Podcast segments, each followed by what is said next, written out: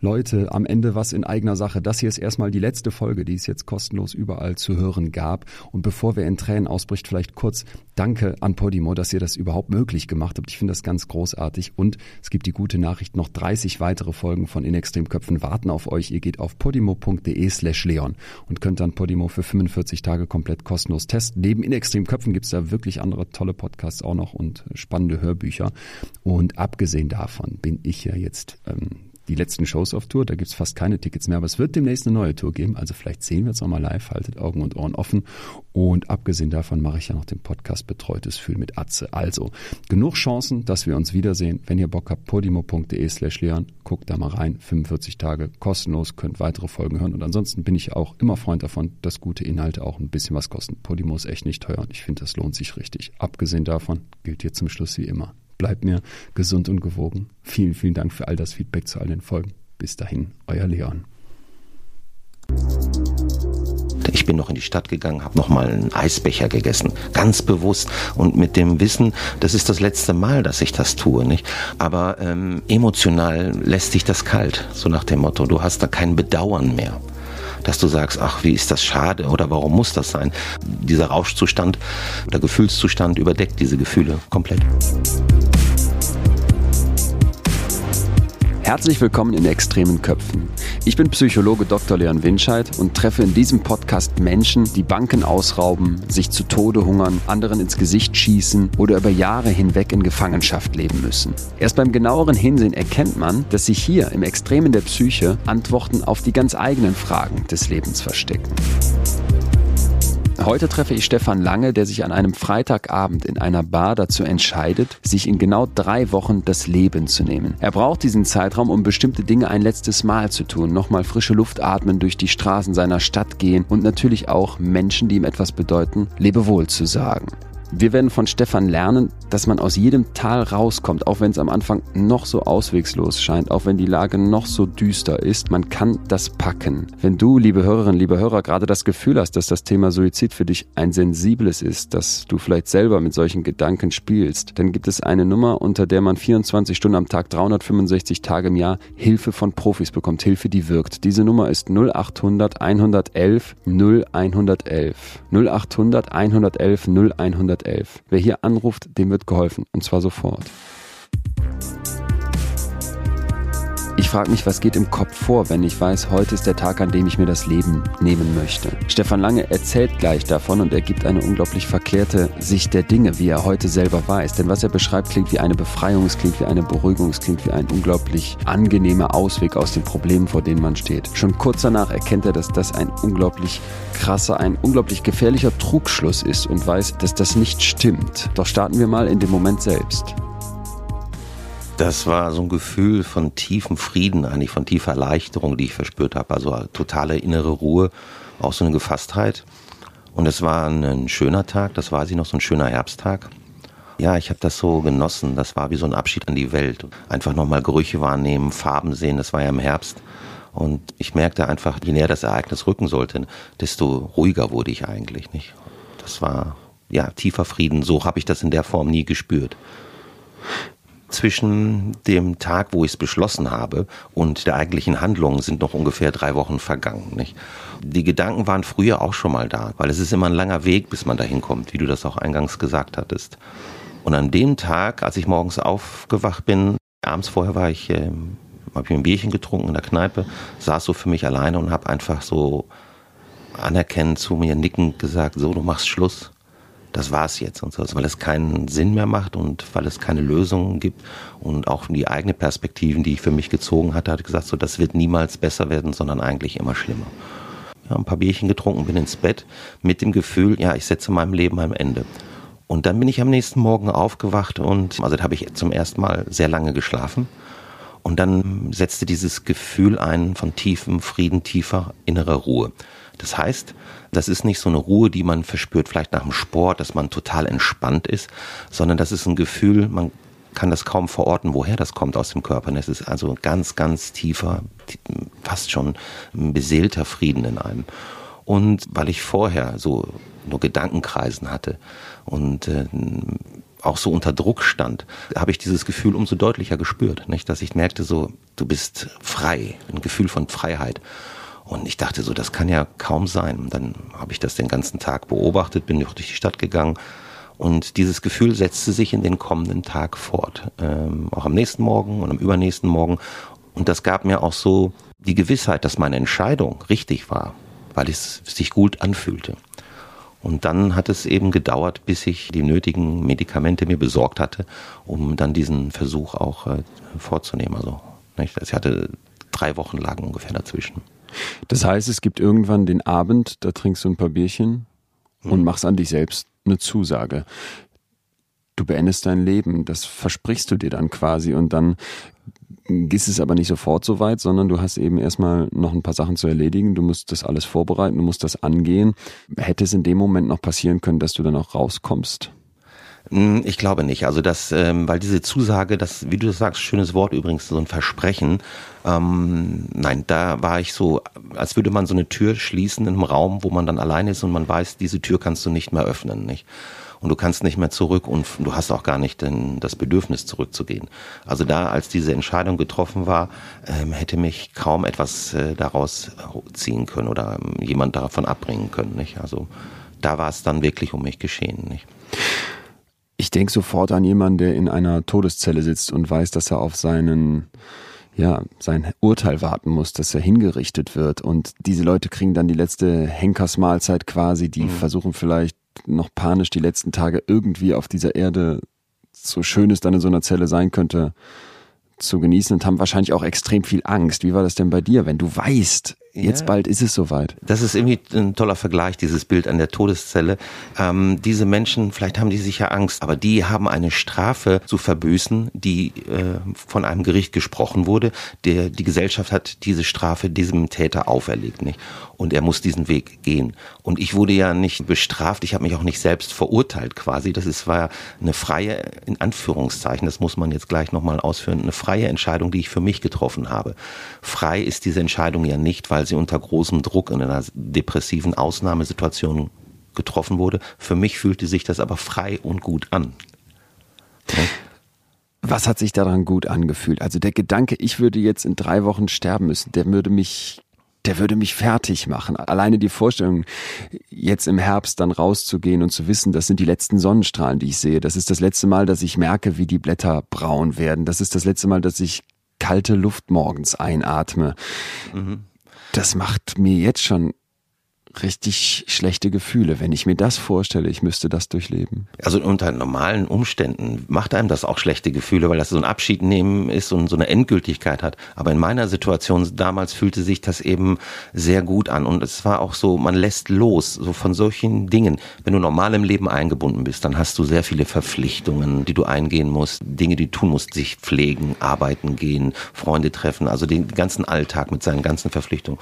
Und es fühlte sich so an, diese ganzen Gesetzmäßigkeiten gelten jetzt für mich nicht mehr. Nicht? Also ich kann loslassen, ich bin frei von, von allem. Und ähm, dieses Gefühl ist so beseelend, so, ja, so stark auch, dass das alles andere vielleicht übertüncht, vielleicht auch Gedanken an Angst. Das ist wie so ein Rausch. Es ist sehr schwer zu beschreiben, dieses Gefühl der Freiheit, nicht? Das ist, als würdest du schweben und einfach losgelöst sein, ja. Das klingt alles sehr schön. Ja. Und das macht es auch so gefährlich. Das ist wirklich lebensgefährlich, das kann man sagen. Nicht? Dieser Rauschzustand. Äh, also rational kann man daran natürlich denken.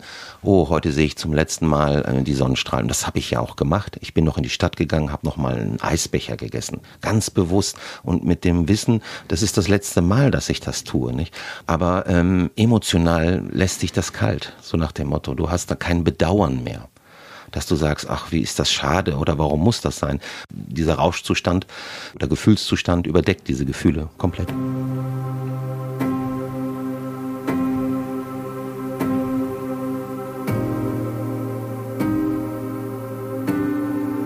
Das Wichtigste, wenn man selber betroffen ist, also wenn man sich selbst in einem akut suizidalen Moment befindet, dass man nicht alleine in seiner Aussichtslosigkeit stecken bleibt. Die Situation kann sich verändern und auch wenn das oft natürlich mit Scham oder Schuldgefühl verbunden ist, sollte man sich unbedingt einer anderen Person anvertrauen. Das ist der erste Schritt, der einen rausholt.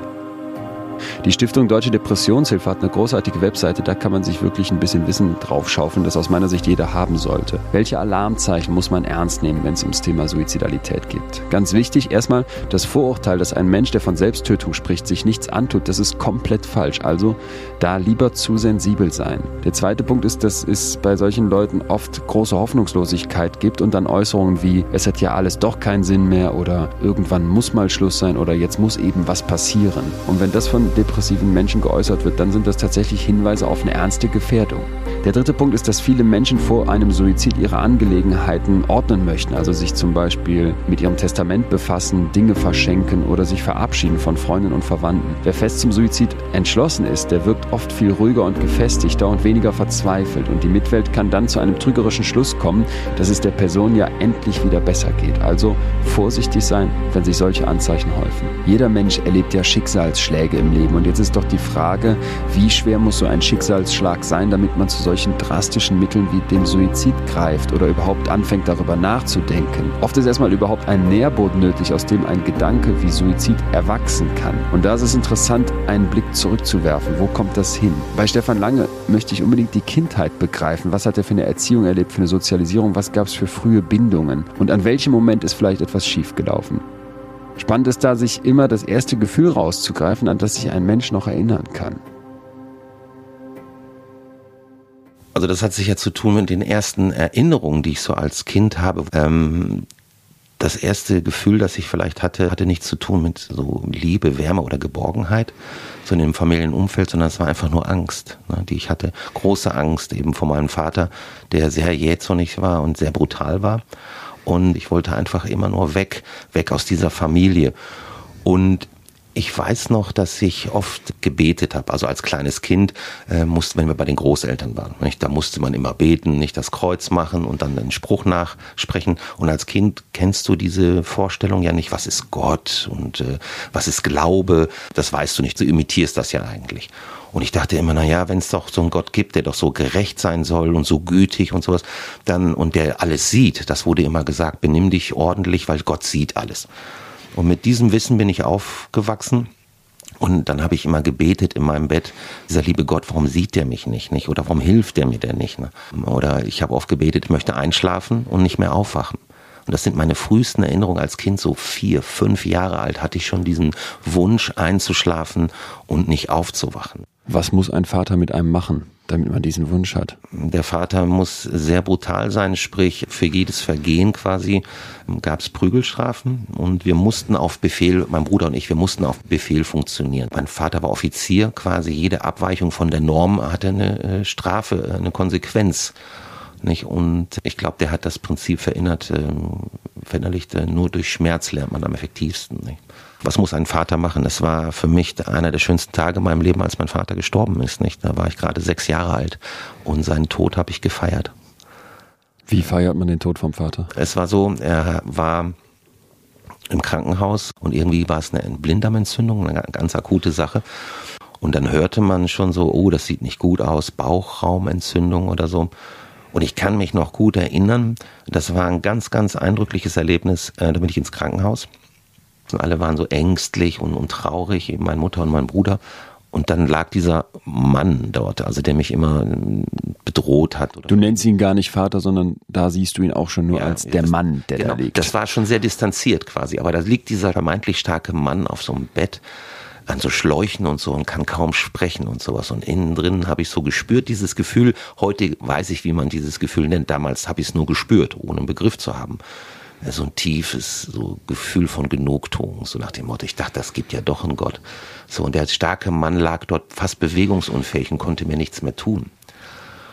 Und irgendwann kam dann der beste Freund meines Vaters nach Hause und äh, überbrachte die Nachricht, dass mein Vater gestorben ist. Und ich weiß noch, meine Mutter fing an zu weinen, äh, hysterisch. Und ich bin nach oben gegangen auf den Balkon. Es war eine ganz klare Januarnacht, es war eisig kalt bin ich hoch und habe die Hände in die Luft gereckt und gesagt, danke Gott, danke, danke, du hast mich gerettet und so. Ich habe Freudensprünge gemacht als Kind. Das muss man mal überlegen, da war ich sechs Jahre alt. Das war ein so intensives Gefühl von Befreiung. Also Tod hatte was mit Befreiung zu tun. Das werde ich nie vergessen. Wenn du mir das jetzt erzählst, Stefan, dann guckst du gerade so ein bisschen in die Ferne durch die Fenster hier und dein gesamtes Gesicht hat ein Strahlen, tatsächlich heute noch, Jahre später. Hast du deinem Vater irgendwann vergeben können? Nicht so richtig nicht. Ich habe irgendwie meinen Frieden vielleicht mit ihm gemacht. Ich habe das akzeptiert, weil ich es ja nicht mehr ändern kann und sowas. Und dort so ein bisschen losgelassen. Aber so vergeben habe ich diesem Mann nicht, nein.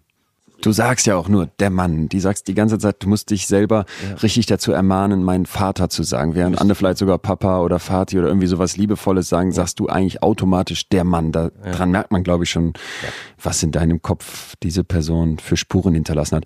Was war das Schlimmste? Was der mit euch gemacht hat, mit dir gemacht hat? Ach, das Schlimmste war einfach das Verprügeln. Also dann hat man, es gab 20 Schläge oder 30. Das war auch so ein bisschen pervers. Dann saß man beim Abendbrot zusammen, er hat dann gegessen. Und es war klar, alle mussten auch aufessen und du wusstest, du musst dann nebenan ins Esszimmer kommen, einer nach dem anderen und wurdest verprügelt. Du hattest keine Chance zu fliehen oder es gab äh, keine Form des Protests, so lass das doch oder ist doch nicht so schlimm, gar nicht. Also du musstest da hingehen und musstest dann da durch und sowas. Nicht? Ja, diese Unausweichlichkeit dieser Situation. Und oft fand ich es auch ungerecht, so nach dem Motto, weswegen wieder geprügelt wurde, nicht? Wie muss ich mir das vorstellen? Ich komme in ein Zimmer, da steht mein Vater, der ist, wenn ich fünf, sechs Jahre alt bin, wahrscheinlich knapp doppelt so groß, viel stärker. Der packt mich dann und fängt an, was zu tun? Ja, die, die auf den Hintern zu schlagen, ne? Und sowas nicht. Also manchmal war es auch der mit dem Kochlöffel und sowas nicht. Und ähm, ja, dann das tat ordentlich weh. Nicht? Musstest du da hinlegen übers Knie und dann tak, tak, tak, fertig richtig so Haue oder Sänge, sagten wir immer. Es gibt Sänge. Nicht? Und ja, das tat dann ordentlich weh und so. Nicht? Und danach war dann, konntest dann rausgehen. Ne? Und äh, so nach dem Motto, heulen oder brüll nicht rum und sowas. Dann sind wir nach oben gegangen und dann musstest du erstmal äh, den, den, blauen Hintern so ein bisschen, dass der Schmerz nachließ und so. Ne? Und irgendwann hatte das so eine gewisse, ja fast schon Routine, so nach dem Motto, du wusstest, der Schmerz lässt nach und sowas. Also irgendwann warst du dann, ja, du hast das irgendwie so fast gleichgültig hingenommen und sowas. Nicht? Und du fragtest auch, was, was hat er sonst noch gemacht? Natürlich war es auch immer diese Zurückweisung, nicht? Also, äh, du wirst gar nicht anerkannt, deine Bedürfnisse nach, ja, was hat man denn als Kind? Vielleicht Nähe, Zärtlichkeit oder ein Lob oder so, ne? Äh, das gab's ja alles nicht. Also sprich, ähm, diese Abwertung. Mein Bruder wurde von ihm bevorzugt, der war der Erstgeborene, Vaters ganzer Stolz. Und wenn ich immer etwas wollte, wurde ich immer zurückgewiesen, so, hier, geh weg oder. Die blauen Flecken am Hintern gehen irgendwann weg die blauen Flecken und wahrscheinlich sogar Narben im Kopf die bleiben. Ja, auf jeden Fall. Wir haben mit dir also jemanden, der mit fünf, sechs Jahren als Kind schon Gott anfleht, hol mich hier raus. Man weiß gar nicht genau, was Gott sein soll, was das ist, aber man hat verstanden, da muss es irgendeine größere Kraft geben und diese Kraft rettet dich nicht bis zu dem Tag, als dein Vater stirbt. Vorher hast du schon Gedanken, lass mich nicht mehr aufwachen morgens, mhm. lieber Gott. Und als dein Vater stirbt, machst du dann einen Freudentanz auf dem Balkon. Mhm. Jetzt haben wir gerade diese Narben, diese blauen Flecken angesprochen, die bleiben, die bleiben auch, als dein Vater stirbt und du befreit bist von diesem Tyrannen, der dich und deinen Bruder da verprügelt. Wie hast du das in der Jugend gemerkt, dass da vielleicht in deinem Kopf noch lange nicht alles aufgeräumt sein konnte? Diese innere Leere, auch diese Traurigkeit, nicht, die habe ich natürlich äh, überspielt, weil bei uns war das ja so dieses Prinzip, nach außen muss alles gut aussehen äh, und den Rest interessiert eigentlich keinen. Äh, da habe ich mir so eine Art Maske zugelegt. Also draußen, ich war immer ein fröhliches Kind, immer lustig und auch in der Schule der Klassenclown und sicher habe ich auch eine sehr humorvolle Seite, nicht? Oder eine sarkastische oder lustige Seite. Und ja, so nach dem Motto, ich habe das überspielt mit Humor und später dann auch als Kind, äh, als ich merkte, es gibt andere Mittel, äh, sich zu betäuben. Also es gab immer so eine Art, das nenne ich Grundschmerz in mir. Und irgendwann habe ich gemerkt, Mensch, mit Alkohol, das funktioniert ja viel besser, so nach dem Motto, du kannst dich so wegleiten lassen. Als 12-, 13-Jähriger schon Alkohol trinken zu müssen, um den Schmerz, den man mit sich rumschleppt, zu ertragen, das löst in mir regelrecht Mitleid aus. Also das, das möchte ich mir bei keinem Kind vorstellen müssen. Also ich habe nicht regelmäßig getrunken, also das äh, muss ich dazu sagen, äh, das war auch nicht so einfach, immer an Alkohol zu kommen. Es war also nicht, dass ich jeden Tag getrunken habe, konstant. Ich bin also auch natürlich auch zur Schule gegangen, meine Hausaufgaben gemacht. Ne? Aber es gab immer wieder die Situation, die ich gesucht habe, wo ich dann für mich war, wo ich geflüchtet habe oder mal den Park gegangen bin mit der Bierflasche, mich irgendwo hingesetzt habe und die alleine getrunken habe ich war auch gerne alleine mit mir, so nach dem Motto, nicht? um das zu genießen eigentlich, diesen, ja, sagen wir doch mal, diesen Schmerz zu stillen. Das war schön. Dann wirst du ja im Laufe der Zeit, wie alle, ab 12, 13 so Richtung Pubertät gestoßen vom Leben. Ähm, das ist eine turbulente Zeit. Ich fand immer so ein ganz wichtiger Indikator dafür, wie es einem so geht, ist, wie läuft's mit anderen? Hat man Freunde und äh, vielleicht so die extremste Form, wie läuft's in der Liebe? Wie war das bei dir?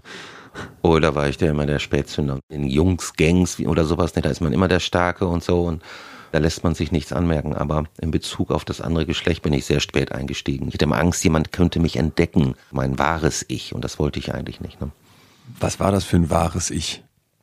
Traurig, ähm, alleingelassen, verloren, so in diese Richtung. Also diese Narben, von denen du gesprochen hast, die waren ja im Kopf noch vorhanden, nicht? Das nach außen ist das eine, der Klassenclown, der sich cool gibt, der mit den Jungs rumhängt, der ein Bier trinkt, was wahrscheinlich auch ein Zeichen von, ja, stark und gegen die Regeln verstoßen war. Mhm. Und in dir drin, hinter der Fassade, steckt ein zweites Ich. Mhm. Was schon da am Boden ist? Oder hattest du da das Gefühl, dem geht's nicht so gut, aber es ist jetzt noch nicht katastrophal. War jetzt also nicht so, dass ich so verloren war, dass ich sagte, das wird alles nichts mehr. Also ich dachte, ich hatte schon Vorstellung vom Leben, was ich machen wollte, vielleicht, was ich werden wollte. Was wolltest du werden? Autos fand ich toll, wie jeder Junge wahrscheinlich. Und dann wollte ich irgendwas mit Autos machen. So habe ich dann auch meine äh, Ausbildung gemacht. Also nach dem Abitur hatte ich erstmal eine Lehre gemacht als Groß- und Außenhandelskaufmann bei einer Automobilfirma. Ne? Ein großes Faible habe ich entwickelt für Sprachen. Ich fand andere Sprachen, andere Kulturen, weil ich ja immer abhauen wollte, immer gut. Reisen, ne? weg. Das klingt ja jetzt so wie jemand, der vielerlei Interessen hat, der vielleicht auch so eine Art Plan hat, der Vorstellungen hat. Dann machst du nach dem Abitur direkt diese Ausbildung. Das klingt ja auch erstmal nach einer Perspektive, nach einem gefestigten genau. jungen Menschen. Aber diese Narben sind da. Also nach außen hat äh, das immer gut ausgesehen. Ja. Nach dem Motto, äh, Mensch, der hat sein Abi gemacht, äh, ja, und dann die Ausbildung, das hatte so vom Lebenslauf her eine gewisse Kontinuität. Von außen sah das alles immer gut aus. Ne? Du warst aber da auch noch so schwach, dass du Alkohol trinkst, wahrscheinlich dann auch mehr als als Zwölfjähriger. Ja. Man braucht eine höhere Dosis. Wie viel hast du dann so getrunken in den Höchstphasen? In den ersten beiden Semestern zum Beispiel, auch während der Lehrzeit. Also ich musste ehrlich sagen, dass das waren, pff, das war teilweise sehr exzessiv, nicht? Also das waren schon sehr große Mengen, ja. Es gab immer diesen klaren Mechanismus im Kopf, der Ausweg, die Flucht ist der Alkohol. Auf jeden Fall, natürlich klar. Also dir geht's nicht gut, äh, du, oder du merkst, du hast eine depressivere, traurige Phase, zack, Alkohol. Wenn du den Sachen auf den Grund gegangen wärst, dich den Dämonen in dir gestellt hättest, wäre da noch was anderes gewesen als der Vater?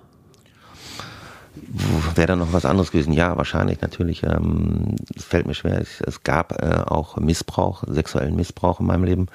Und das ist etwas, ja, das darüber zu sprechen, ist, fällt schwer. Also nach dem Motto, das kann ich nicht so gut nicht. Aber das ist auch so in diesem Lebensweg der Verunstaltung, der Narben und sowas nicht. Das, weil ich als Kind natürlich, als Jugendlicher doch diese Sehnsucht spürte nach einem ganz normalen Vater nicht. Und da gab es jemanden, den ich äh, kennengelernt habe in so einer Pommesbude. Da waren so Spielautomaten. Da war ich dann immer und das war so der liebevolle väterliche Freund, der das natürlich wusste und ganz klar ausgenutzt hatte nicht. Und das war dann eine Episode, die war dann, ja, ja, das ist auch so eine Narbe in meinem.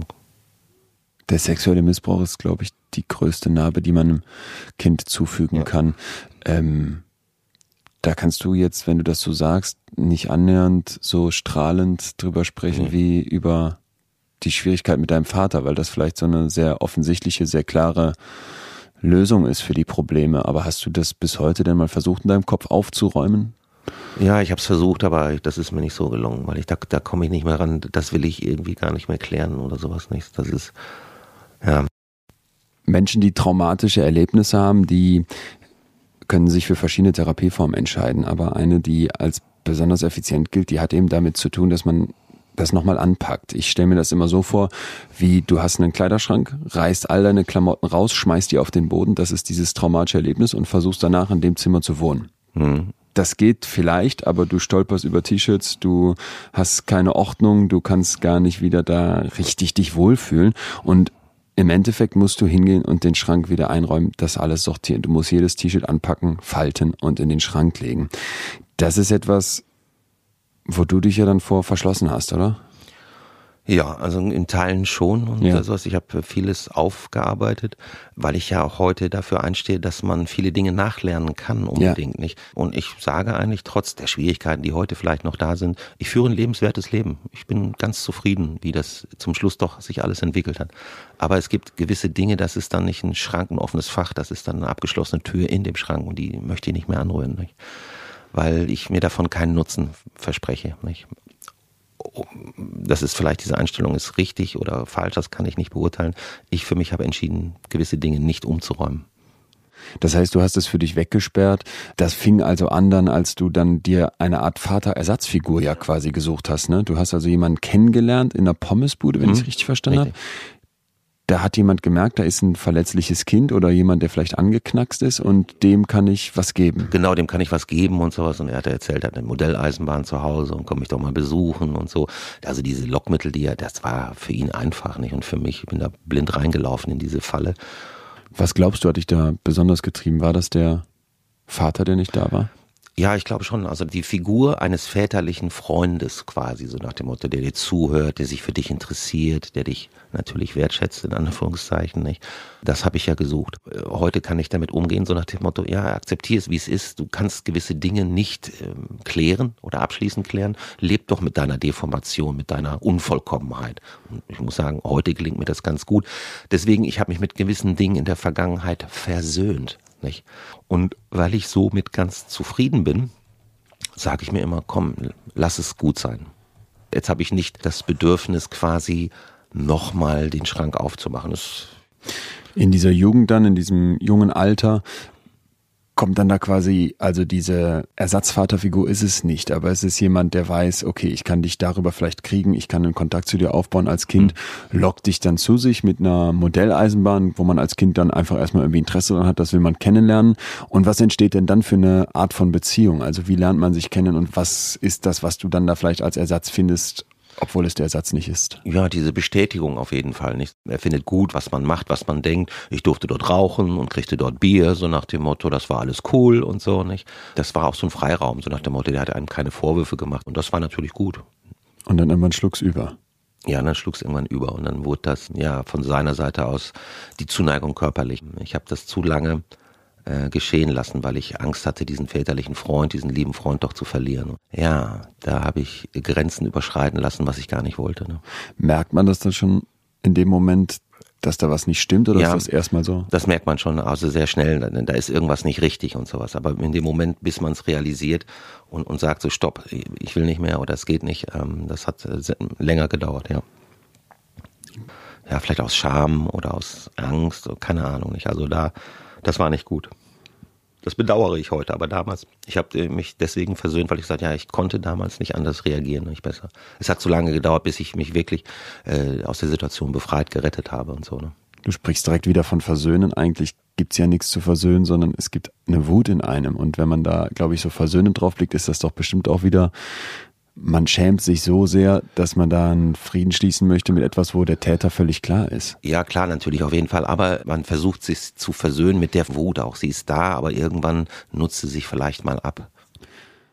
Die Narbe, die entsteht, die würde ich gerne verstehen, so von Ausmaßen her. Also was heißt, was heißt sexueller Missbrauch ist ja so ein ganz weiter Begriff. Ähm, was findet statt? Wie, wie schlimm ist das? Und wie, fühlt man sich auch kurz danach dann, sage ich mal. Ekelhaft auf jeden Fall. Also gut, es war Versuch einer Penetration. Also ich sag mal so, das ist dann schon sehr, sehr schmerzhaft. Und, und das ist etwas, ja, das ist ja eine Grenzerfahrung, die hoffentlich so wenig Menschen wie möglich machen oder machen sollten und so. Und da merkst du irgendwas, hier läuft irgendwas falsch und sowas. Aber das ist ein Gefühl von großer, großem Ekel, sehr großem Ekel. Das fand dann immer wieder statt, oder? Nein, nein, also es fanden vorher verschiedene äh, Spiele statt, so Fummelspiele, so nach dem Motto, ne? Und dann eben dieser Versuch, also das ist ihm auch gelungen. Aber dann bin ich quasi als schlagartig aufgestanden und aus der Wohnung gerannt, geflüchtet. Dann bin ich auch nicht mehr dahin, so nach dem Motto, das war wie ein verbotenes Gebiet, da wollte ich nicht mehr hin und sowas, nicht? Also diese Person habe ich dann auch nicht mehr wiedergesehen. Ich habe diese Gegend gemieden, so gut ich konnte und ich bin dem nie wieder begegnet. Bin Jahre später mal hin zu diesem Haus und habe einfach gesehen, äh, dass der Name vom Klingelschild Bild weg ist. Und dann habe ich gehofft, entweder ist er weg oder äh, es ist tot, keine Ahnung. Nicht. Wenn du das erzählst, anders als sonst die ganze Zeit in unserem Gespräch, kannst du mich fast nicht angucken. Nee, das kann man auch nicht. Du hast du mich ertappt. Dein Vater stirbt, als du sechs bist. Ja. Du machst einen Freudentanz auf dem Balkon und es ist der erste Mann, bei dem du glücklich bist, dass er tot ist. Ja. Wenige Jahre später stellst du fest, dass ein Mann, der dich sexuell missbraucht hat, nicht mehr da wohnt, wo er wohnt. Das ist der Name vom Klingelschild weg und mhm. du hast wieder das Gefühl, hoffentlich ist er tot. Ja, auf jeden Fall. Du siehst, dass so eine Prägung Tod hat was mit Befreiung oder Erlösung zu tun und so. Viele Leute macht der Tod ja betroffen und traurig. Mich, äh, hatte mich da geprägt, so nach dem Motto, der Tod löst Probleme, befreit dich.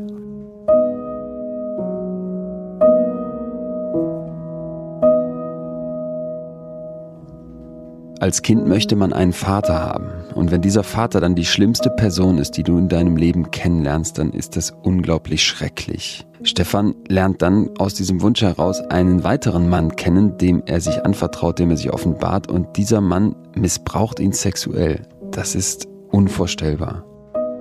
Dass man sich als Opfer eines Missbrauchs selbst Vorwürfe macht, zeigt, was das eigentlich für ein perfider Moment ist. Denn natürlich hat der Täter alleinig und voll die Schuld. Und sich dann zu hinterfragen, hey, hätte ich nicht früher gehen können, hätte ich nicht anders reagieren können, das ist diese ekelhafte Glocke, die sich durch einen Missbrauch über einen Menschen legen kann. Und Stefan reagiert im Grunde typisch, indem er versucht, das von sich fernzuhalten, indem er sich versucht, davon emotional komplett zu distanzieren. Das ist auch, weshalb er heute noch in Tränen ausbricht, wenn er darüber spricht, was er ungern tut, was er selten oder eigentlich noch nie öffentlich getan hat. So kann man verstehen, dass der Suizid immer eine Kette ist. Und egal, wo diese Kette bei Stefan genau angefangen hat, hat dieser Mann als junger Mensch schon ein Päckchen zu tragen, das eine Last darstellt, die viele von uns sich gar nicht vorstellen können. Also während des Studiums ging es bergauf, so nach dem Motto. Gut, am Anfang, die ersten zwei Semester habe ich nicht so engagiert studiert, sagen wir mal nicht. Da ist Wer tut das schon? Viel Partys, genau da habe ich dieses Gewicht, wie du es, wenn man das so bildlich sieht, mit dem Rucksack gar nicht mehr so gespürt. Wo es dann richtig bergab ging und zwar schneller als ich gucken konnte, war eben das Ende einer Liebesbeziehung. Nicht? Wen ähm, hast du kennengelernt? Ja, es war so, also ich hatte schon längere Beziehungen gehabt und so, aber die waren so von der Gefühlsebene her nicht so, so intensiv. Mhm. Und ich bin nach dem Studium, das war so, ähm, ich habe äh, meine Diplomarbeit für einen Automobilhersteller geschrieben, ne? Da habe ich gesagt, komm, jetzt machst du mal Sprachkurs Spanisch, weil ich habe ein großes Faible für Spanisch und habe dann entdeckt, äh, die Industrie- und Handelskammer in Sevilla bietet einen Wirtschaftsspanischkurs an mit Diplom. Da dachte ich, oh, das ist doch gut, nicht? vielleicht gehst du nach Spanien. Nicht? Und an dieser Sprachschule, also sie hatten eine Residenz, dort bin ich eben ein Mädel begegnet, einer Schweizerin. Und das wurde zu einer sehr extremst intensiven symbiotischen Beziehung. Und was dort gefühlsmäßig auch entstanden ist, kann ich kaum beschreiben. Ich glaube, das ist das, was ich hätte spüren sollen als Kind, dieses Gefühl, dass du vielleicht auf einer unterbewussten Ebene führst, Geborgenheit, ähm, Schutz. Das sind so viele Dinge, die man nicht mit Einzelkomponenten aufspalten kann. Und das habe ich dort gespürt. Nicht? Also wir haben uns magisch angezogen. Nicht? Ich habe dort den Grund gefunden, warum es sich lohnt, eigentlich zu leben, für dieses Gefühl. Also da liebt dich jemand zum ersten Mal so richtig bedingungslos, wie du bist. Und er interessierte sich auch für mich, auch für meine Abgründe und alles. Und je mehr ich von mir erzählte, desto mehr wurde ich getröstet, anerkannt und sowas. Das war unfassbar. Hast du ihr dann alles erzählt? Alles. Das mit dem Missbrauch, das erst später, aber auch das nicht. Und sie hat mir von ihren Dingen erzählt. Wir stellten fest, wir sind zwei verlorene Seelen irgendwo, die zufällig an den gleichen Strand gespült wurden und sich gefunden haben und getröstet und sich gut getan haben. Und dann, weil ich ja auch frei war, also ich hatte noch keinen festen Job, war, hat mir eine gemeinsame Zukunft ersonnen. Und das war, ja, ich das dachte, das ist herrlich. Und ich fühlte mich selten so stark, auch innerlich stark und lebensfroh wie nie zuvor in meinem Leben. Und diese Beziehung war dann nach drei Monaten vorbei, von einem Tag auf den anderen, ohne irgendeine Vorwarnung. Wer hat da Schluss gemacht? Sie, Sie einfach ja, so. Ja. Weil sie war noch gebunden. Sie lebte eigentlich in einer sehr unglücklichen Beziehung, nicht immer so on-off und, und sowas. Und sie wollte sich trennen und ähm, sie sagte eben auch, dass sie da emotional überhaupt nicht oder noch nie gespürt hatte, was sie mit mir verspürt hatte. Das war ehrlich oder hat sie das da, Gefühl, da hat sie dich nachträglich nein, angelogen? Ich, nein, ich glaube, in diesem Moment, diese Person hatte auch zwei Seiten und diese Seite war ehrlich in diesem Moment. Sie hat mit sich gekämpft und hat dann den Weg gewählt, den bequemeren, das Althergebrachte, ne? das, was sie gewohnt war vielleicht, auch aus Angst zu verlieren, das hat sie mir mal so gesagt. Aber ich kam damit nicht klar, weil ich fühlte mich verraten, diese ganzen Ideale, ich fühlte mich verraten. Und dann stürzte ich in ein Loch, alles, was ich mir aufgebaut hatte, also mein Studium, die Ausbildung, die Freunde, die ich auch hatte, alles, das hatte auf einmal keinen Wert mehr. Das, das ging sehr schnell bergab. Aber klar, jeder von uns erlebt Momente, wo es Rückschläge gibt. Man wird mal verlassen, es stirbt ein Elternteil, man fliegt aus dem Studium oder oder oder. Bei dir ist das, der Boden unter den Füßen ist weg. Du brichst komplett zusammen. Komplett, aber du sagst es ja, ich bin, glaube ich, eben, dadurch, dass ich vieles nicht geklärt habe, ich bin in meine eigenen Abgründe gefallen, ganz tief. Du bist in dein Loch gefallen. Ich bin, ja, natürlich, in mein Loch gefallen. Und das war so ein, eine Mischung aus ähm, Wut, extreme Wut auch auf diese Person, Wut auf mich, wieso habe ich mich darauf eingelassen, Verrat, Also Hass und dann trotzdem noch Sehnsucht, Liebe, so nach dem Motto, ich bin in meinen Gefühlen ertrunken, weil auf der einen Seite hasste ich diese Person, weil sie mir wehgetan hat und auf der anderen Seite sehnte ich mich so nach ihr. Ich war ja nach diesem Gefühl, das sie mir vermittelt hat, ähm, auch süchtig. Ihr wart ja drei Monate ein Herz und eine Seele. Mehr als das. Mit dieser Person an meiner Seite fühlte ich mich unverletzlich. Und das ist ein Gefühl, das kann man kaum beschreiben. Ich war sicher. Niemand wird mir etwas tun können. Ich bin für alle Zeiten, für den Rest meines Lebens, dachte ich, sicher, geschützt. Und das war das erste Mal in deinem Leben, dass du das Gefühl hattest? Ja, also ich führe eine Beziehung und sowas, ne? aber heute habe ich das Gefühl, das sind zwei Individuen. Klar, jeder hat seine positiven, negativen Seiten und so, aber jeder steht für sich. Aber dieses starke Gefühl der Unverwundbarkeit, Unverletzlichkeit, das hat alles dominiert. Das war ein wunderschönes Gefühl. Auf jeden Fall, ich kam nicht damit klar. Und ich bin ertrunken quasi in meinem eigenen Gefühl zwischen Liebe und Hass und der Trennungsschmerz, das war nicht auszuhalten. Das wurde auch jeden Tag schlimmer. Das war unfassbar schmerzhaft. Unfassbar. Und irgendwann kam ich dann an den Punkt, von dem wir eingangs sprachen, wo ich dann gesagt habe, ich kann nicht mehr. Ich bin durch. Ich will das nicht mehr. Und dann war irgendwann ja dann der Entschluss da, dieser Situation kann ich nur entkommen, wenn ich endlich Schluss mache. Denn mit dieser Trennung taucht ja auch der Schmerz von damals, den ich ja nicht habe. Der Kleiderschrank, weißt du, der, der ging nicht nur auf, der kippte direkt auf mich drauf. Da kam alles hoch. Alles, was ich verdrängt hatte, dagegen hatte ich keine Chance.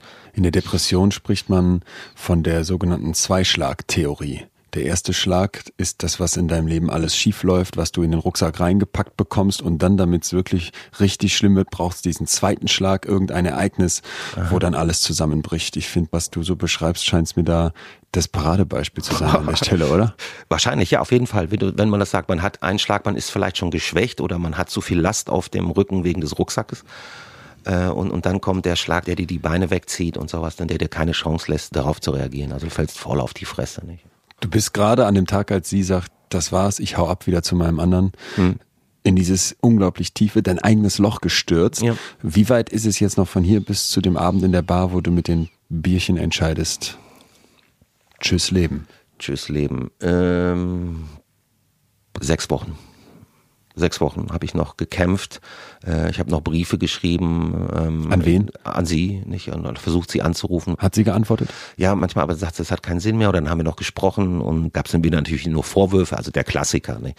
Wir haben uns dann noch mal getroffen bei ihr in der Schweiz. Da war ich noch in einer sehr ruhigen Phase, da war ich noch in der Schockphase. Also das, das, als sie Schluss gemacht hat, das war gerade, glaube acht oder zehn Tage her. Und dann dachte ich, das kann gar nicht sein und so. Und ich erinnere mich und an diesen Tag erinnere ich mich heute noch sehr intensiv. Oh, mein Stuhl. Alles gut.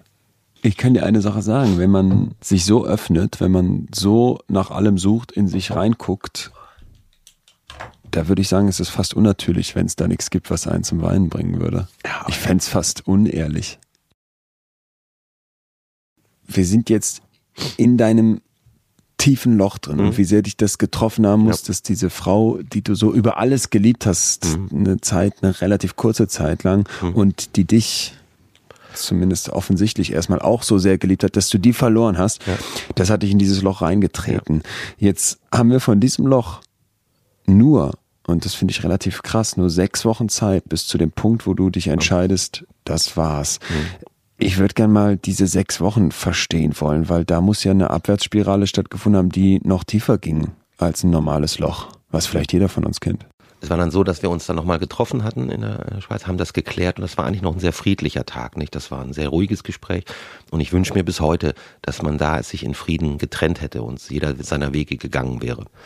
Aber dann bin ich äh, danach in die USA gereist für ein paar Tage und dann merkte ich schon, auf dem Flug dahin, dass diese Spirale anfängt. Also so nach dem Motto, die Murmel ist oben aufgesetzt und sie dreht sich so und nimmt an Fahrt auf. Also sprich, es kam schon Gedanken an, oh, warum stürzt das Flugzeug nicht ab? Das wäre doch jetzt noch ein schönes Ende. Und diese Gedanken haben sich äh, massiv äh, verfestigt und immer wiederholt. Ich konnte auch nicht mehr schlafen. Wenn diese Gedanken entstehen, das weiß man als Psychologe, als Psychiater und leider wissen es viel zu wenig Betroffene, Das ist ein Warnsignal, was man eigentlich niemals unterschätzen darf. Konntest du mit keinem sprechen? Ich wollte mit keinem sprechen. Es war so, natürlich äh, äh haben sie die Kollegen gesagt, ah, da ist schon wieder Liebeskummer, was ist denn jetzt? Hat dich schon wieder jemand verlassen? Oh, komm, ist nicht so schlimm. Ach so, drei Monate Beziehung, komm, es war doch keine Liebe. Also das. Die kannten ja auch diese zweite Seite von dir, dieses nach ja, außen gekehrte, wahrscheinlich ja. viel besser als dein inneres Loch. Genau, aber die sagten so, ach komm, ist nicht so schlimm, äh, Mensch, du bist so ein, was ich, ein junger, hübscher Kerl, in Anführungszeichen, so diese Sprüche, komm, gibt ja genug Frauen und äh. Ähm, und da merkte ich schnell so, nein, das Thema kannst du gar nicht auf den Tisch bringen, weil das glaubt dir keiner und niemand kann das auch nachvollziehen und sowas. Ne? Und irgendwann merkte ich, ja, weil ich immer das dann das Gleiche erzählen würde, wollte ich auch keinen mehr nerven damit. Also habe ich das für mich so versucht zu klären. Ne? Wie so ein Kokon hast dich abgekapselt. Auf jeden Fall, nicht so nach innen aber ich merkte dann, diese Todesfantasien, die nahmen wirklich rapide zu und dann suchst du dir auch Literatur, Musik, die lässt sich da so richtig reinfallen. Und da habe ich auch wieder etwas erlebt, so nach dem Motto, es war ja angenehm. Ich war für mich, musste mit niemandem drüber reden. Das kannte ich ja von früher her, ne? sich abschotten und für sich sein und sowas und den Gedanken nachhängen. Ne? Ich habe nichts mehr gegessen, nur noch äh, dann viel Alkohol getrunken. Und ich habe noch versucht, das irgendwie so zu lösen, wie so wie üblich. Ein paar Bierchen drauf und das wird schon wieder. Es nahm an Intensität so dramatisch zu, dass ich dann irgendwann gesagt habe, ich kann nicht mehr, ich will nicht mehr, ich will einfach nicht mehr. Für mich bist du da jetzt fast das nächste perfekte Beispiel für jemanden, der übersieht oder keine Vorstellung davon hat, wann es zu viel ist, weil das Trennung wehtut, dass man da durch ein Tief geht, das ist klar.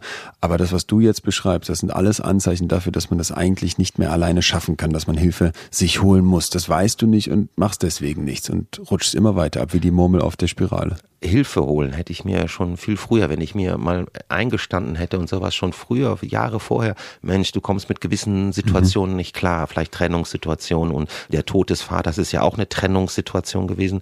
Da hätte ich viel früher ansetzen müssen, da hätte ich nur ehrlich zu mir sein müssen, aber man hat das übergangen, nicht mal so jung, stark, schön und nach vorne und was weiß ich. Sechs Wochen nachdem du dann verlassen wurdest, bist du so sehr am Boden, dass es zu diesem Abend kommt, an dem du feststellst, ich bin lebensmüde. Ja, ich bin des Lebens müde, ich will dieses Leben beenden. Auf jeden Fall. Das war eine ganz bewusste Entscheidung, nicht? Von hier aus gibt's dann nochmal drei Wochen, in denen du für dich ja eine ganze Reihe von Dingen, ich sag mal, abschließt, indem ja. du eben nochmal durch die Stadt gehst, indem du nochmal ein Eis isst, indem du merkst, okay, ich atme nochmal die Luft ein. Das ist alles nichts Schönes, sondern eher auch etwas, wo du nichts mehr draus ziehst. Du hattest kein Selbstmitgefühl. Null. Also der Wert, wenn man das in Ziffern will, zwischen 0 und 100 war null. Null, wirklich null. Ungelogen, da war nichts mehr. Kein, kein, gar nichts mehr. Gab es irgendwen, von dem du dich noch verabschieden wolltest? Einem Freund habe ich Tschüss gesagt, so, aber wirklich, also nach dem Motto, wir sehen uns nächste Woche, Tschüss, so nach dem Motto. Nur so nebenbei, man ja. sagt da nicht. Ich habe diesen Versuch ja überlebt, sonst würde ich ja hier nicht sitzen. Und ich weiß noch, die Reaktion der Leute sagten so, damit haben wir nicht gerechnet. Was, du? Wieso hast du nichts gesagt und sowas? Die waren schockiert und teilweise auch böse. Und dann, ähm, und die fühlten sich ja auch irgendwie schuldig, so, hey, wir hätten dir doch helfen können, wie hätten wir dir helfen können? Ich sage dann immer, ich habe meinem Umfeld keine faire Chance gegeben, darauf zu reagieren, weil ich alles versucht habe, nicht entdeckt zu werden. Ich lebte ja in einer WG. Selbst meine WG-Kollegen, die haben nichts mitbekommen. Nichts. So sehr habe ich das getarnt. Da bin ich ein Meister gewesen, weil als Kind habe ich ja das gelernt. Nach außen, egal wie blau der Arsch war, wenn es zur Schule ging, hat das niemand gesehen. Der Tag selbst. Ja. Die sechs Wochen tief sind nicht durchstanden, sondern bei dir im Kopf mit dem Ausweg gelöst, dir das Leben nehmen zu wollen. Ja. Jetzt haben wir nochmal drei Wochen, in denen verabschiedest du dich vom Leben, in denen merkst du, du bist aber komplett am Boden, du magst dich null, hast du eben gesagt. Mhm. Und jetzt ist der Tag. Du mhm. wachst morgens auf und ja. weißt sofort, heute ist es soweit. Ja. Ja, das war ja äh, vom Zeitpunkt her geplant, getimed und so. Und äh, ich bin so dieser Tablettentyp, also das kommt von diesem Kindheitstraum, den ich hatte. Ich wollte immer einschlafen und nicht mehr aufwachen. Also so der Chemietyp.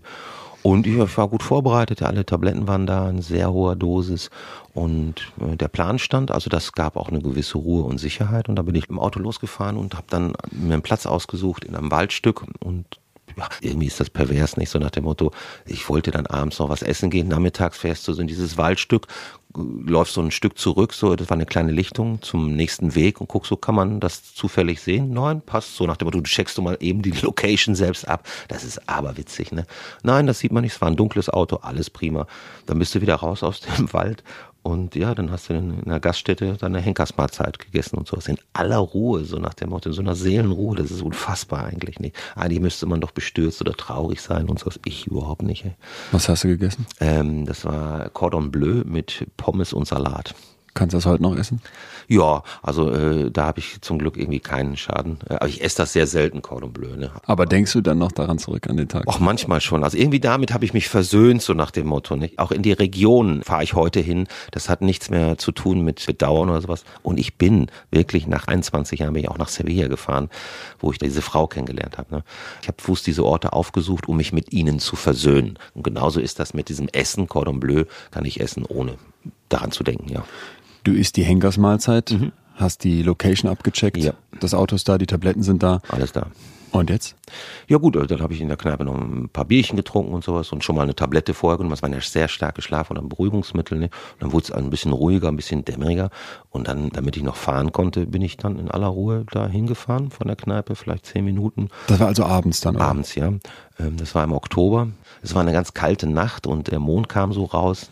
Ja, es war, es fühlte sich sehr friedlich an. Du bist ganz alleine jetzt mit dir. Niemand sieht dich, niemand kontrolliert dich, niemand wird eingreifen. Das war ein ganz, ganz tolles Gefühl. So, du bist absolut sicher hier und geborgen. Also ich hatte ein sehr starkes Gefühl von Geborgenheit. Ja. Und dann machst du was? Weiß noch, habe ich Musik angemacht, ne? es war so ein Kassettenradio noch, ne? dann habe ich äh, auf der Kassette, das habe ich da ein Lied aufgenommen, das war so unser Lied während der Zeit CW, das habe ich dann immer gehört. Von dir und Susanne. Genau.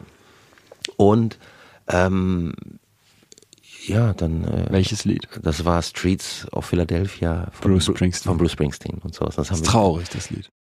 Naja, dann habe ich dann irgendwann äh, Tabletten genommen und ich habe einen Erdbeerjoghurt nachmittags noch gekauft, weil die Tabletten schmecken ja bitter. Das wollte ich ähm, übertünchen und habe die Tabletten da reingerührt. Und dann habe ich mir sogar extra noch einen Esslöffel gekauft in einem Geschäft und habe das in aller Ruhe ausgelöffelt. In aller Ruhe. Ich habe dann gesagt, so, jetzt ist soweit, ja.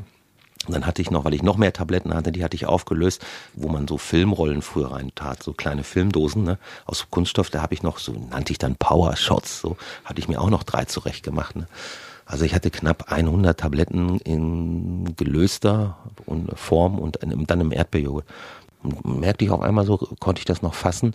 Jetzt hast du 50 Tabletten drin. Ja, ja, ist gut. Alles gut. Und dann habe ich abgewartet, ob jetzt eine Reaktion kommt, so eine Fluchtreaktion, so, oh Mist, äh, nein, ich will's doch nicht und raus hier und Arzt oder Hilfe.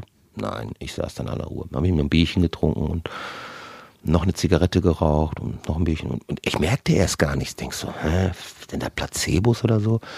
Und ja, es wurde einfach so ein bisschen ruhiger und ein bisschen wärmer. Und dann habe ich so einen von diesen Power-Shots, wie ich das nannte, so genommen und so. Oh, dann noch ein Bierchen getrunken. Also aus der Kneipe habe ich mir Zigaretten und vier Flaschen oder fünf Flaschen Bier mitgenommen. Und dann merkte ich auf einmal irgendwann so, ja, jetzt so langsam, aha, mhm.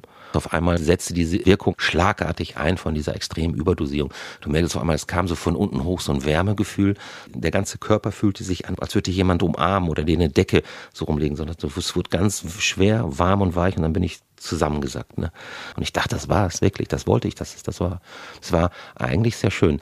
Das, Gar keine Angst gar keine Angst. Dass, ich dachte so, ja, wann kommt jetzt eine Panikreaktion oder kommt noch irgendetwas und so. Gar nichts, null Angst. Klar, ich hatte natürlich über den Tag auch schon zwei, drei Tabletten genommen, die natürlich auch Angst- und Spannungslösend sind. Das hat das natürlich ein bisschen befördert. Ne? Aber so ein Angst- oder Panikgefühl gar nicht. Ganz ruhig. Was fühlt man im Kopf? Was geht im Kopf vor? Was gibt's für Gedanken? Ja, so eine Freude, dass man dahin gekommen ist, dass man es auch wirklich durchzieht, so eine Bestätigung, so eine Genugtuung. Es ist ein gutes Gefühl. Du hast jetzt nicht einen einzelnen Gedanken, es ist einfach so mehr so ein Gefühlsbrei. Du sagst so, herrlich, schön.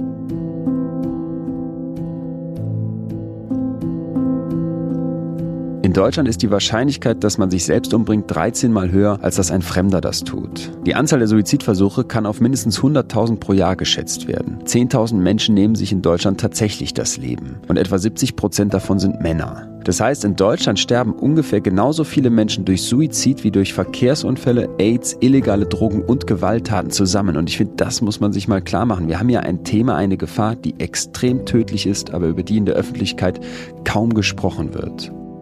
Wer sich fragt, warum so wenig über Suizid gesprochen wird, der stolpert schnell über den Werther-Effekt. Und das ist nach Goethe und dessen Roman, in dem sich eben der Werther umbringt und wonach es extrem viele Nachahmer gegeben haben soll. Tatsächlich scheint es so zu sein, dass wenn über einen Suizid zu sehr im Detail berichtet wird und das Ganze dann noch glorifiziert dargestellt wird oder ausgelegt werden könnte, dass es dann Nachahmeeffekte gibt. Aber in der Forschung wird mittlerweile auch der Papageno-Effekt klar in den Vordergrund gerückt. Und hier heißt es, dass wenn der Fokus auf dem Weg raus aus den suizidalen Gedanken hin zu einer Lösung, hin zu einem neuen Leben ist und man lernen kann von der Person, wie man es schafft, das Ganze zu überwinden, dass es dann sehr positiv ist. Wie kommt ein Mensch aus der Situation wieder raus, in der er sich fest vorgenommen hat, dem Leben ein Ende zu bereiten und das vielleicht auch schon versucht hat? Und diese Möglichkeit darüber zu sprechen, die möchten wir hier ausschöpfen, weil Stefan eben jemand ist, der das geschafft hat. Stefan ist aus meiner Sicht ein Vorbild, weil er zeigt, wie man es schaffen kann, wie man es packen kann, da rauszukommen. Bevor es für Stefan rausgeht, ist er jetzt gerade ganz unten. Er sitzt in seinem Auto und fängt an, die Tabletten einzuschmeißen. Aufgewacht bin ich in einer Gefängniszelle und dachte erst so, oh, so sieht der Himmel aus, viereckig und eine grüne Stahltür, das kann ja wohl nicht sein und so. Da ist was falsch gelaufen. Und irgendwann realisierte ich, du wachst ja aus einer extrem schweren Narkose auf. Ich bin in einer Gefängniszelle aufgewacht. Äh, die Polizei hatte mich im Straßenkram gefunden. Ich bin tatsächlich noch Auto gefahren. Daran habe ich überhaupt gar keine Erinnerung. Also es gibt ein Zeitfenster, wo du dein Bewusstsein ausgeschaltet hast, aber du noch handeln kannst weiß ich nicht, also ich bin 20 Kilometer Auftour gefahren, laut Polizeibericht, und ich bin nur froh, dass ich keinen Personenschaden verursacht habe. Es gibt Sachschäden in nicht geringer Höhe, den ich verursacht habe, und irgendwann bin ich von der Straße abgekommen und die Polizei hatte mich im Auto gefunden, dachte zunächst, es ist eine Trunkenheitsfahrt, weil ich so nach Alkohol stank. Die wussten ja nichts von den Tabletten. Ja, und dann bin ich in der Gefängniszelle aufgewacht. Das war sehr unangenehm. Irgendwann hat der äh, Polizeikommandant gesagt, so, ja, wohin gehen Sie jetzt? Und dann habe ich, wie gesagt, einen Freund angerufen, der ist dann tatsächlich einer meiner guten Freunde, der ist in die Schweiz gefahren und hat mich abgeholt. Und da liegst du dann als Häufchen Elend in der Gefängniszelle? Nein, ich war das war so, also ich bin doch tatsächlich aufgewacht, bin ich bei der Susanne irgendwo in der Nähe im Stall. Also ich, ich unbewusst bin ich dann, nachdem ich aus dem Gefängnis entlassen wurde. Die haben mich wirklich entlassen, obwohl ich hochsuizidal war, weil ich gelogen habe. Ich sage, ich habe nur ganz wenige Tabletten genommen und ich sage, ich frage zu Freunden nach Zürich und nachdem sie sich überzeugt hatten von den, von der, deren Existenz und sowas, haben die mich wirklich entlassen. Und dann bin ich in die nächste Kneipe und ich hatte noch einen Powershot in der Tasche. Ja, okay, prima, dann versuchst du es gleich nochmal. Dann bin ich in dem Ort in die nächste Kneipe gegangen und habe das Geld verbraten und wollte mich auf die Schienen legen. Wirklich. Äh, hat auch nicht geklappt. Habe wieder das Bewusstsein verloren und irgendwann wache ich auf. Das ist ein Typ neben mir und sagt, ich liege im Stall. Er sagt, aufstehen. Und ich sage so, okay, ja, ich dachte so, ja, der führt mich jetzt ab. Der führt mich in ein Haus und da sitzt Susanne am Frühstückstisch. Der das ist unfassbar. Es hat dich so sehr dahin zurückgezogen, dass du dann. Von dem Ort war das acht Kilometer entfernt. Ich weiß gar nicht, wie der hingekommen bin. Also meine Schuhe waren dreckig. Ich muss über Äcker gelaufen sein. Keine Ahnung, was da passiert ist. Ohne Witz. Das hört sich aber witzig an, aber es ist passiert. Und dann ist diese Susanne, die war fassungslos, die ist zur Arbeit gegangen und ihr Freund, der hat mich den ganzen Tag versorgt mit heißem Kaffee und Essen und hat gesagt, was machst du jetzt? Dann habe ich einen Freund angerufen, ähm, der nichts wusste, der keine Ahnung hat, was ich getrieben hatte. Und der hat dann gesagt, so, wo bist du denn? Ich sage, ja, ich bin der Schweiz. Das war an einem Samstag. Und er hat gesagt, okay, das sind 700 Kilometer, ich fahre jetzt los, mach dir keine Sorgen. Und er ist wirklich von Norddeutschland runtergefahren und hat mich da abgeholt. Ja. Der Suizidversuch, der scheitert. Ja. Wie fühlt man sich denn danach? Ganz schlimm. Also erstmal war ich in einem Schockzustand, so nach dem Motto, das kannst du gar nicht rational begreifen, so, äh. Und dann war ich wieder zu Hause in meinem Zimmer, das ich ja nie wieder sehen wollte. Das hatte ich so penibel geputzt, als würde das für jemand anders hergerichtet werden. Dann stehst du wieder in diesem Zimmer drin, das denkst du, das kann nicht sein. Und irgendwann bricht die Wahrheit, diese Realität über dich hinein. Der Autoverleiher stand auf einmal in der WG, tobte rum, wo sein Auto ist und so. Ich sage, das gibt's nicht mehr. Und dann auf einmal merkst du, was du da für eine Scheiße gebaut hast. Und dann die Freunde, die das mitkriegen, sehr enttäuscht sind und dann fällst du in so ein Loch rein, ähm, so nach dem Motto, nein, du bist zu blöde, dir das Leben zu nehmen, du hast das doch alles recherchiert, wie das gehen soll. Schämst dich vielleicht auch. Und dann habe ich gesagt, so, nee, das gleich, du musst es nochmal versuchen, aber diesmal richtig. Aber du sitzt hier. Wie, wie kommst du da raus? Du bist jetzt schon direkt im nächsten Loch. Zufällig begegne ich in der Stadt eben einer guten Freundin, einer Studienkollegin. Die hatte mich seit fünf Monaten nicht gesehen. Und das ist ein ganz, ganz besonderer Mensch, ähm, ein sehr empathischer Mensch. Und ich sehe noch, wie sie auf mich zukommt und sowas und dann und winkte so freudig. Und anstatt mich zu fragen, was man ja vielleicht normalerweise tut, wenn man jemanden lange nicht gesehen hat, ah, lange nicht gesehen, wie geht's dir denn und so. Die kommt auf mich zu, bleibt zwei Meter vor mir stehen, guckt mir in die Augen und sagt, dir geht's nicht gut, ne? Boah. Und ich sag so, nein. Sagte, ja. Und das, da fühlte ich mich auf einmal enttarnt. In dem Moment habe ich realisiert, jetzt wird irgendwas anders in deinem Leben. Das, was du bis jetzt getrieben hast, kann und wird niemals so weitergehen und so. Und die hat sich quasi mit mir hingesetzt. Haben wir uns abends getroffen. In, übrigens in der Kneipe, wo ich auch damals meinen Suizidversuch beschlossen habe. Das war ja so meine Stammkneipe. Ne? Und die hat mir zugehört und sie hat was ganz Wunderbares gemacht, was viele Menschen eigentlich können, was nichts Besonderes ist oder Außergewöhnliches ist, aber es zeigt, wie einfach man einen Menschen aus einer Krise holen kann. In diesen drei Stunden durfte ich erzählen und ich wurde nicht verurteilt für das, was ich getan habe. Sprich, die war nicht begeistert, was mir da alles passiert ist und konnte das auch kaum fassen, war auch sicher schockiert. Aber ich wurde nicht verurteilt und ich wurde nicht abgewertet. Sie hat mir quasi meine Würde gelassen. Und das schaffte so ein Vertrauen und auch so eine Geborgenheit. Also es war nicht so, hey du Idiot, wie kann man sich nur und bla bla bla, was man vielleicht öfters hört, vielleicht so männliche Sprüche, gar nicht. Und sie hat für sich entschlossen, dass sie mir beistehen will. Die wusste, dass ich zu Hause noch viele Tabletten habe und sowas. Und sie hat gesagt, pass auf, ich habe morgen keine Zeit, weil sie beruflich sehr eingespannt war, aber übermorgen treffen wir uns wieder hier. Ist das okay? Kannst du mir versprechen, dass du in 48 Stunden hier wieder sitzt, dass du keinen Mist baust und das konnte ich ihr versprechen, weil ich diese Situation so lange ausgehalten hatte. Äh, da machten 48 Stunden auch nichts. Und da haben wir Verträge gemacht. Und so kam ich langsam wieder ins Leben zurück. Ich konnte zum ersten Mal planen. In zwei Tagen habe ich äh, eine Verabredung. Und sie hat eben auf mich eingewirkt, sehr intensiv über drei, vier Wochen und hat mir vermittelt, das ist vielleicht das Wichtigste, die Hoffnung vermittelt, dass es mit professioneller Hilfe besser werden könnte. Und Sie hat mich mit sanftem Druck ich, dazu bewegt, einen Therapeuten anzurufen. Da bin ich dann hingegangen und der war sehr schockiert über meinen Zustand. Und er hat gesagt, so Alter, was willst du denn hier? Willst du mir eine dramatische Geschichte erzählen oder suchst du Hilfe? Und der hat wohl gemerkt, dass ich voll negativer, zerstörerischer Energie bin. Und er hat auch gesagt, eigentlich müsste ich dich einweisen sofort, du bist hochsuizidal. Aber er hielt eben nichts von geschlossenen Anstalten. Und dann hat er so einen Trick angewandt, er sagte so, hm, verstehe gar nicht, was dir mit dem Mädel da passiert ist. So, erklär mir das mal, schreib mir das mal auf. Sprich, ich fing an zu schreiben und zwar so massiv und exzessiv. Ich habe fünf oder sechs Wochen lang geschrieben, Tag und Nacht. Es war wie der Vulkan, der ausbricht aus dir raus. Also was da aus mir rauskommt, was ich mir selbst alles ja. zu sagen hatte, so unfassbar. Und erst danach wurde ich therapiefähig und erst dann fing diese Therapie an, die auch ihre Zeit in Anspruch nahm, also eine Verhaltenstherapie. Und er wollte eigentlich immer, dass ein ganz wichtiger Schritt entsteht in meinem Leben, dass ich meinen eigenen Suizidversuch bedauere, dass ich das emotional anerkenne. Bin dann in die Schweiz gegangen zum Arbeiten. Aber dann ist etwas sehr Erstaunliches passiert. Ich fahre so durch die Gegend äh, mit dem Mountainbike und mache eine Pause auf einer Alm und genieße so dieses Bergpanorama.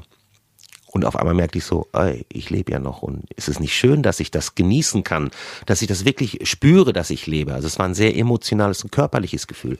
Oh, Alter, da habe ich geheult. Ey. Ich dachte, ein Glück war keiner da, damit ich glaube, ich habe im Bergbach geheult. Das war ein sehr emotionaler Moment, den ich auch brauchte, weil ich ja bedauert habe, dass ich so weit gegangen bin, mir das Leben zu nehmen. Das hast du da geschafft. Das große Ziel des Therapeuten, zu bedauern, dass es überhaupt so weit kam, zu bedauern, dass du diesen Versuch unternommen ja, das hast. Das war ein ganz wichtiger Zwischenschritt, auf jeden Fall, eine ganz wichtige Etappe. Ne? Natürlich musst du noch weiterhin lernen. Also du musst ja Dinge nachlernen, Selbstbewusstsein, Selbstvertrauen und sowas, eine Erfahrung machen, positive Erfahrung.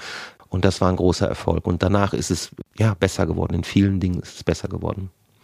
Und wie ist man rausgekommen? Das gibt so viele Bausteine, so viele Dinge, die einem passieren. Und ich muss auch im Nachhinein erkenne ich das an. Ich hatte auch großes Glück, solche Freunde zu haben. Der eine holt mich ab aus der Schweiz, die, die Anja, ich nenne sie ja Lebensretterin, nicht? Sie setzt sich mit mir hin und sowas, nicht?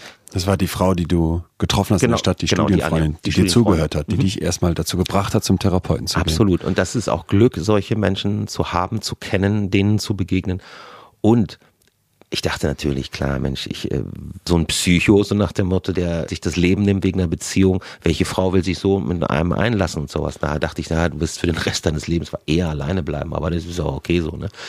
ich hatte nochmal das große Glück, einem Menschen zu begegnen und diese Frau ist seit 20 Jahren an meiner Seite. Und ich sag dir, das ist äh, ein Geschenk und das trägt natürlich auch sehr zu meiner Stabilität bei, eine gute Beziehung. Weißt du? Es gibt auch Dinge, die das Leben für mich bereit hatte und ich war dann auch bereit, diese zuzulassen ne, durch diese Therapie. Verstehst du? Also ich, ich war vorbereitet auf positivere Dinge, die in meinem Leben passieren. Ne? Das ist auch wichtig. Und wir reden aber von einem Zeitraum von mehreren Jahren, nicht? Es ist ein Wiederlernen. Es ist ein sich umgewöhnen. Ne? Also ein ganz, ganz wichtiger Schritt, um aus Depressionen rauszukommen, ist, dass man sich wirklich Pläne macht, um sein Hirn wieder in die Lage zu versetzen. Das, was einem früher gefallen hat, zum Beispiel durch die Berge radeln, dieses Panorama zu sehen, dass man das wieder erlebt. Dann kommen positive Gefühle zurück, ob man will oder nicht. Das ist ja der Punkt. Ob man will oder nicht, dein Hirn wird wieder positiver. Also du musst dich wirklich anders programmieren. Und das ist möglich. Ich sag ja, ich führe heute ein lebenswertes Leben, auch wenn nicht alles rosig ist. Ich habe ein gutes Stück Weg hinter mir und darauf kann ich auch bald zurückblicken, dass vieles in meinem Leben ganz gut geworden ist und so. Ne? Hast du noch mal irgendwann Angst gehabt, dass du wieder in den Wald fährst? Ähm, nein, aber es gab eine Situation vor vier Jahren, da kam das Thema Suizidalität auf mich zurück, tatsächlich. Damit hätte ich nicht gerechnet. Also das war, vorhin waren wir beim zweiten Schlag, das war dann nochmal der zweite, zweite Schlag. Und zwar ist es so, ich war mit dieser Susanne, sehr verbunden und ich wusste nicht warum. Und ich fühlte mich dieser Frau gegenüber sehr schuldig, weil ich der sehr viel Leid angetan habe. Durch den Suizidversuch? Ja, durch den Suizid. Also die hat... Äh, die, da, die leidet dann darunter, klar. Wenn man mitbekommt, ich trenne mich von jemandem, der bringt sich dann darum, das, das muss schrecklich sein. Psychoterror ohne Ende, nicht? Ich habe das bedauert, das getan zu haben. Nicht? Und ich wollte eigentlich immer mit dieser Frau ins Reine kommen. Ich habe das zwei, dreimal versucht, äh, Kontakt aufzunehmen, aber es wurde abgeblockt und sowas. Und ich dachte, naja, mein Wunsch wäre gewesen, man trifft sich, ah, okay, dir geht's heute gut, ja, mir geht's heute auch gut, alles gut. Man trennt sich so in Frieden, nicht? Und ähm, das war eigentlich ein großer Wunsch in mir. Und ähm, vor vier Jahren habe ich die Nachricht anonym erhalten, dass diese Frau gestorben ist. Und, und komischerweise hat mich diese Todesnachricht, die hat mich total runtergezogen. Nicht? Und ich weiß nicht warum. Und ich war auch so enttäuscht, weil ich ja dachte, du hast so viel analysiert mhm. und Buch geschrieben ja. und was weiß ich.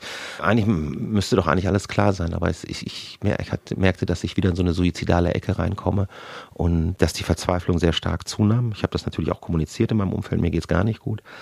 Und ich hatte eben Angst, dass der Druck so groß wird, dass es wieder in so einen Selbstzerstörungsrausch sich wandelt, nicht? Und dann, dass das dann unkontrollierbar wird. Und jetzt kommt ein Aber. Ja, ich habe Selbstgespräche geführt ja. und wollte das irgendwie dokumentieren. Und zufällig habe ich im Fernsehen gesehen einen Bericht über eine YouTube-Biografieserie, wo ein Drogensüchtiger erzählt aus seinem Leben in kurzen Episoden und nur eingefangen von zwei Kameras. Und das fand ich so eindrücklich, so spannend, dass ich sowas auch machen wollte und habe die angeschrieben von dem YouTube-Kanal, ob sie mir vielleicht helfen könnten, mir ein paar Tipps geben können für einen eigenen YouTube-Kanal. Und dieser Produzent fand das Thema so gut und so wertvoll, hat gesagt, ob ich mir vorstellen könnte, das mit denen zu machen. Und dann habe ich mir wirklich nochmal die Seele vom Leib geredet und das war nochmal heilsam, nochmal das vielleicht zu reflektieren und darauf bin ich auch gekommen während dieser Selbstreflexion, dass ich eigentlich äh, mit dieser Person Susanne aus Schuldgefühlen zusammen war. Ich habe alles versucht, mit dieser Person ins Reine zu kommen.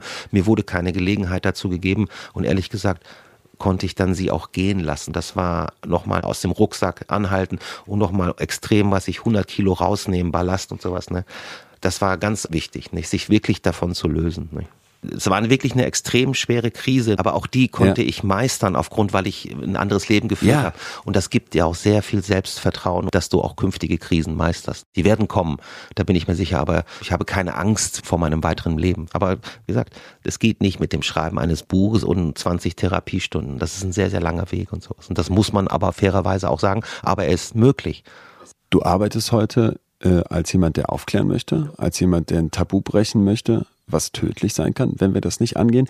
Vielleicht zum Schluss, was ist die Kernbotschaft von dir? Dass man helfen kann, dass man sich selbst helfen kann oder anderen Menschen helfen kann, in jedem Fall, wenn man sich öffnet. Reden kann Leben retten. Das ist meine wichtigste Botschaft. Reden kann Leben retten, tatsächlich. Und das habe ich selbst erfahren.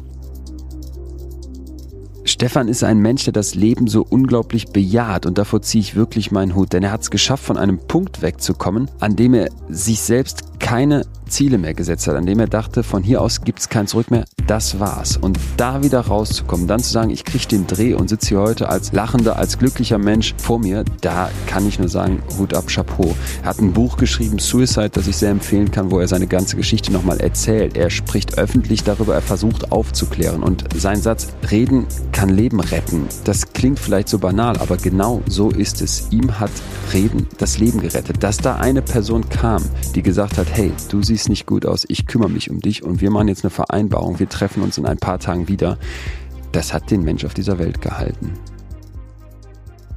Wenn man selber den Verdacht hegt, dass ein Freund oder Angehöriger suizidgefährdet ist, dann unbedingt in ruhiger und sachlicher Weise ansprechen, das Thema ansprechen. Die Sorge, dass man den Suizid durch das Ansprechen erst provozieren kann, ist falsch, denn in aller Regel stellt es für die gefährdeten Menschen eine Entlastung dar, eine extreme Entlastung, wenn sie mit einer anderen Person ihre quälenden Gedanken teilen können, darüber sprechen können. Nochmal ganz wichtig, professionelle Hilfe hinzuziehen. Die wenigsten Menschen sind selbst Therapeuten und sollten sich auch nicht dazu machen. Profis sind deswegen Profis, weil sie gelernt haben, was sie da tun. Und der letzte Punkt, für den Menschen sorgen. Klar, man muss dem gegenüber zeigen, dass man für ihn da ist, dass man für sie da ist. Man muss in der akuten Situation die Verantwortung für den anderen Menschen übernehmen und ihn dann begleiten zum Arzt oder in die Klinik, im Notfall zur Polizei, ins Krankenhaus. Nachts kann da die psychiatrische Notfallambulanz eine Hilfe sein, aber auch der ärztliche Notdienst 112, die Nummer, die man nie vergessen kann und sonst die telefonische Seelsorge 0800 111 0111. 24 Stunden am Tag Hilfe, die wirkt.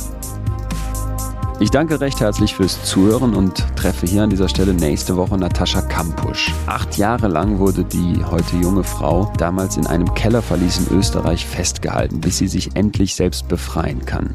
Und als sie in Freiheit ist, bekommt sie irgendwann die Nachricht, hey, geh zurück in den Keller. Warum bist du damals nicht gestorben? Dabei wird es nicht bleiben. Bis heute verfolgt sie der Hass der Menschen, die irgendwie nicht damit klarkommen, dass dieses Opfer so gar kein Opfer sein möchte. Ich spreche mit ihr über Hass im Netz und wie sie damit umgeht, dass der Albtraum für sie bis heute kein Ende hat.